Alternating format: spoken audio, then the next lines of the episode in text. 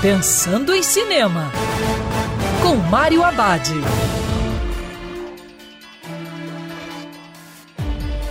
Olá, amigo cinéfilo, tudo bem?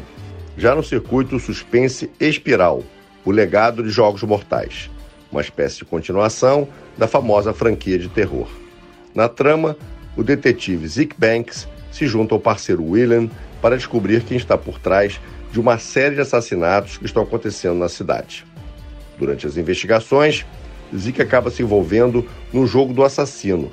Ele percebe que o serial killer está imitando os passos do assassino Jigsaw. Espiral ligado de Jogos Mortais consegue trazer algumas novidades e ainda faz referências a Jogos Mortais 2004. O filme começou a franquia. O projeto tem vários elementos dos outros filmes, algo que vai agradar os fãs da cinesérie.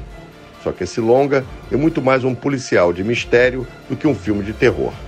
E lembrando, siga os protocolos de segurança, que é sempre melhor ver cinema dentro do cinema.